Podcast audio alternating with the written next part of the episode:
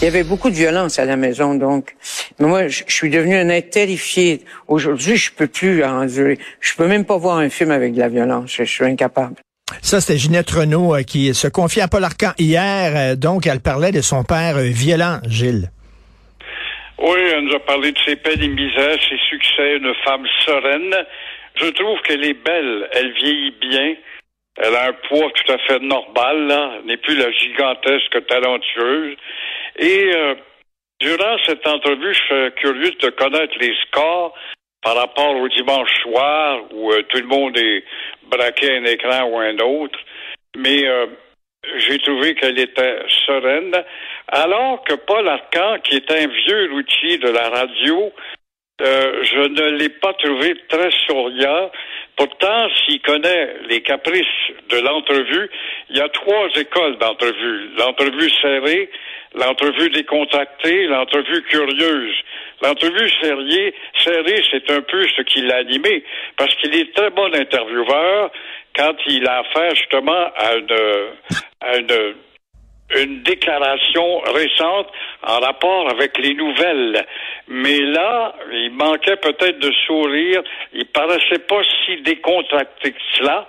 Mais ça a quand même fait un beau produit d'apprendre chez Ginette Renault euh, qu'elle est toujours ragaillardie par la vie, sa foi, sa croyance, ses maladies, etc., la mort. Bon, il a cerné beaucoup de recoins de la vie, mais j'aurais vu, je me demande si Paul Arcan est vraiment euh, dans son bocal quand il aborde des entrevues dites décontractées ou curieuses. Euh, j'aurais vu davantage un Denis Lévesque une commère euh, hmm. sympathique qui est capable d'entrer dans les recoins de la vie. Ou une Julie mmh. par exemple, une fille espiègle et très intelligente. Mais euh, Paul Arcan, quant à moi, c'est un excellent intervieweur en actualité de hard news, comme on appelle dans notre métier. Tout à fait. Ginette Renault, je sais pas, j'ai pas regardé l'émission hier, je sais pas si elle l'a dit hier, mais elle a déjà dit en entrevue, puis moi je l'avais déjà interviewé, euh, qu'elle avait eu une possibilité de faire carrière aux États-Unis. Elle aurait pu percer aux États-Unis, mais elle voulait pas partir de Montréal puis du Québec parce qu'elle était en amour. Elle était en amour avec un homme et finalement, ben, ça a pas duré longtemps, cet amour-là, puis elle pensait à côté de sa chance. Oui, elle a été pendant longtemps animée la culture très régionale. Avait-elle vraiment euh, la détermination ou l'assurance, parce que le talent, elle l'avait. Elle peut rivaliser avec nombre de chanteuses dans le monde, mais elle se limitait à son régionalisme pour dire, ben, dans les États-Unis, puis la France, je suis bien chez nous.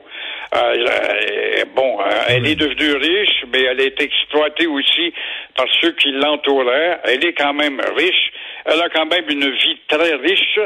Et euh, c'est un beau symbole du Québec qui s'affirme jusqu'à une limite arrêtée, si on veut.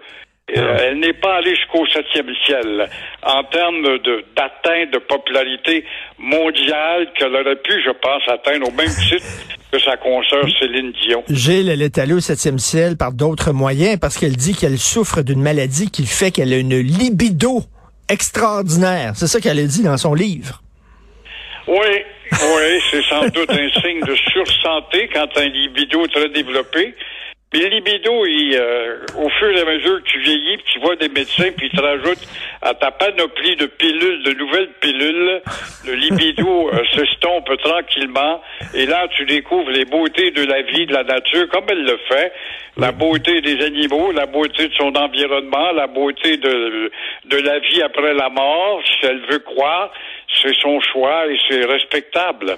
Euh, Gilles, j'en ai une bonne pour vous. Écoutez bien ça. CTV, le réseau CTV, ils ont fait un petit sondage auprès de leurs téléspectateurs, leurs auditeurs. Ils ont dit, est-ce que Air Canada, est-ce que les, les, euh, agents de bord de Air Canada devraient parler français et anglais et offrir des services en français et en anglais? Oui, 21% Non, 78% Non. 78% des auditeurs de la CTV. Richard, parce que notre combat est vain.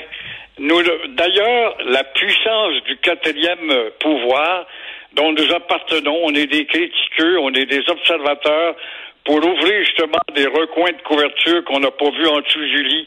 Et euh, ça ne porte plus. Nous n'avons plus la force persuasive que nous avions. Et euh, on a la, la preuve par l'indifférence des nôtres qui ne se battent pas.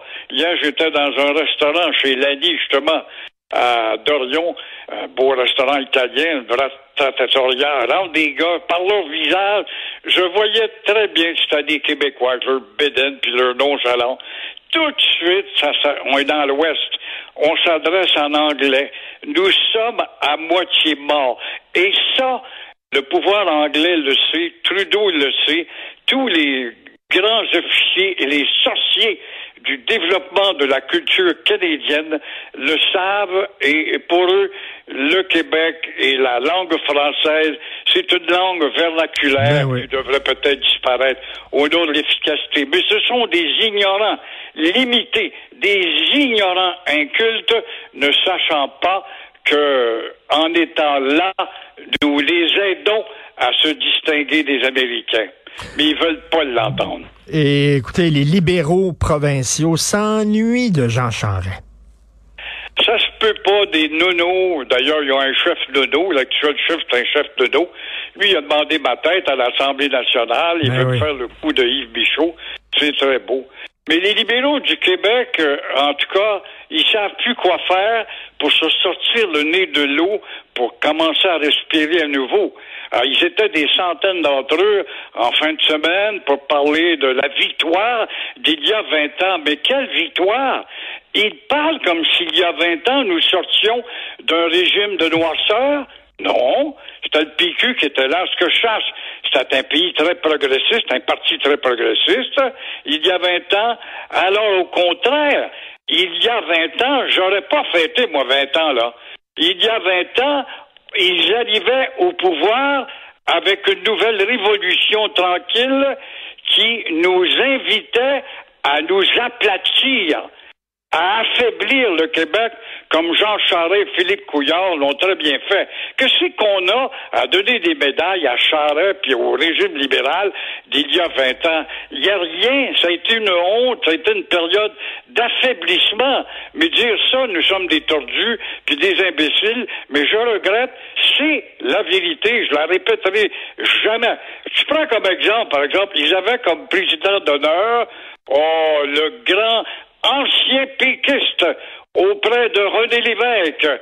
Oui, le ministre des Finances du temps qui était là. Le je cherche son nom, je le perds, là, tout d'un coup, tu vois qu'il n'a pas marqué. Euh, il n'a pas marqué l'histoire beaucoup, le président d'honneur, un vire capot. Euh, il y avait, évidemment, euh, M. Tomassi n'était pas là. Ça se comprend. Le Parti libéral, ça a été plusieurs. Tambi Tomassi. Et euh, oui, mais Mme Nathalie Normando n'était pas là. Ça se comprend. Elle a été humiliée par Jean Charest même. Elle a été passée par-dessus bord du, euh, du bateau. Et ensuite de ça, elle n'était pas là. Mais elle est très à l'aise au micro de 98.5 des frères Odette du Parti libéral. Le parti réfléchit sur sa construction. Mais construire quoi quand tu as dans ta mentalité ton sang de, de, de débile euh, stratégique. Dans ton sang l'idée de toujours protéger les anglo-immigrants qui ne s'intègrent pas. Alors, tu vois que ça ressemble un peu tout à l'heure à ta réflexion sur Radio-Canada. On en est rendu là avec les Québécois qui ne sont même pas des vrais Québécois. Ils deviennent de plus en plus des non-entités. Ils sont allés célébrer les 20 ans de Jean Charest. Alors, comme disait Aznavour, où sont-ils à présent mes 20 ans? C'est un peu ce qui se passe euh, avec le Parti libéral. Merci beaucoup, Gilles. Bonne semaine. Bon, on se reparle demain. Bonne journée. À demain. Au revoir. Au revoir. Merci à toute l'équipe fantastique qui m'appuie. Euh, Charlotte Duquette, Cybelle Olivier, Alicia Miljo, Florence Lamoureux, André-Sylvain Latour à la recherche. Merci pour votre excellent travail. Jean-François Roy à la régie, la réalisation. C'est Benoît qui prend la relève et nous on se reparle demain. Passez une excellente journée demain 8h30.